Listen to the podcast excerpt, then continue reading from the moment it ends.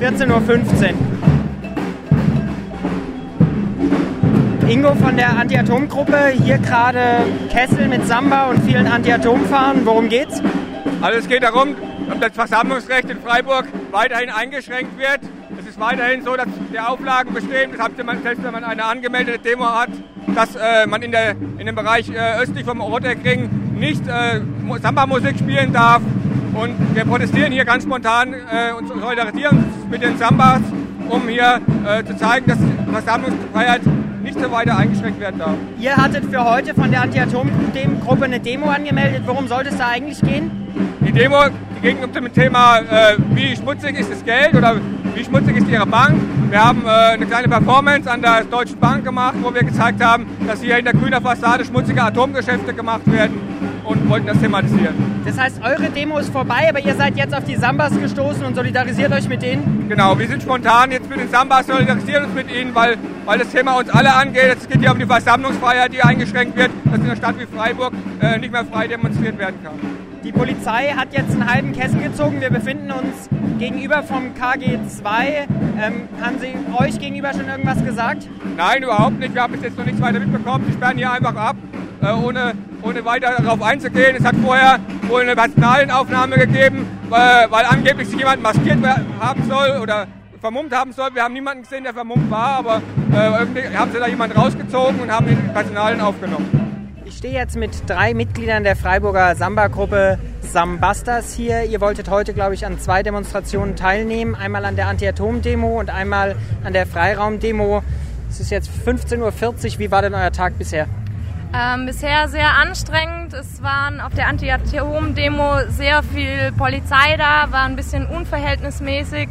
Wir hatten eine Person, die eine Maske auf hatte. Die Augen waren aber kennbar und die Person musste dann ihre Personalien abgeben, nachdem sie aber die Maske abgenommen hat und bekommt jetzt eine Anzeige wegen Vermummung.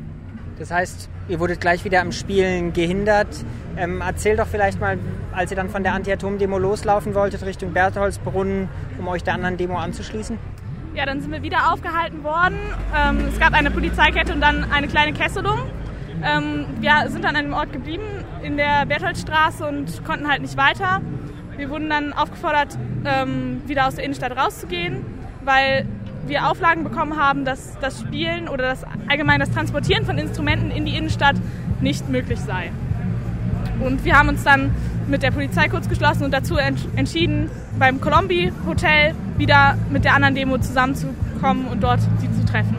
Wenn ich euch so anschaue, ihr seid wie immer vor allem pink und bunt angezogen. Wie erklärt ihr euch diesen, man muss ja schon fast sagen, Hass des Ordnungsamtes auf eure Samba-Gruppe? Das Ordnungsamt, wie der Name schon sagt, ist halt auf Ordnung aus. Und sämtliche Aktionen, wenn Menschen ihren eigenen Kopf einschalten und einfach nicht nach Erlaubnis bei ihnen fragen, da fühlen sie sich halt eingeschränkt in ihren Machtbefugnissen. Und wenn wir dann beschließen, dass wir zu einer Demonstration wollen und dort auch spielen wollen, um damit möglichst größere Öffentlichkeit zu erreichen, dann ist es halt entgegen ihrem Ordnungssinn. Und dann stellen sie, wie in den Auflagen, die sie uns gegeben haben, stellen sie den Konsum äh, vor das Demonstrationsrecht.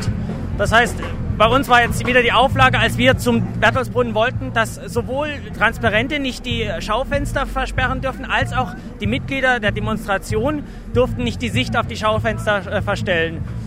Und daneben natürlich die Auflagen, gegen die auch eine Klage im Moment gerade läuft. Du sprichst jetzt von der Anti-Atom-Demo?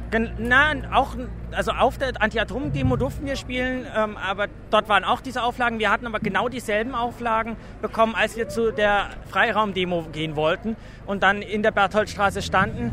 Und auch dort wurde wieder das, der, das Recht auf Konsum über das Recht auf freie Meinungsäußerung gestellt. Vielleicht noch eine abschließende Frage. Ihr wart auf dem Weg zu einer Demonstration wurde da aufgehalten, konnte dann faktisch an mehr als der Hälfte der Demonstration nicht teilnehmen. Vielleicht noch eine kurze Bewertung?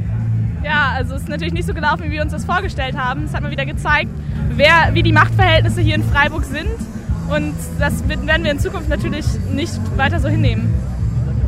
Das sagen drei Mitglieder der Freiburger Gruppe Sambastas.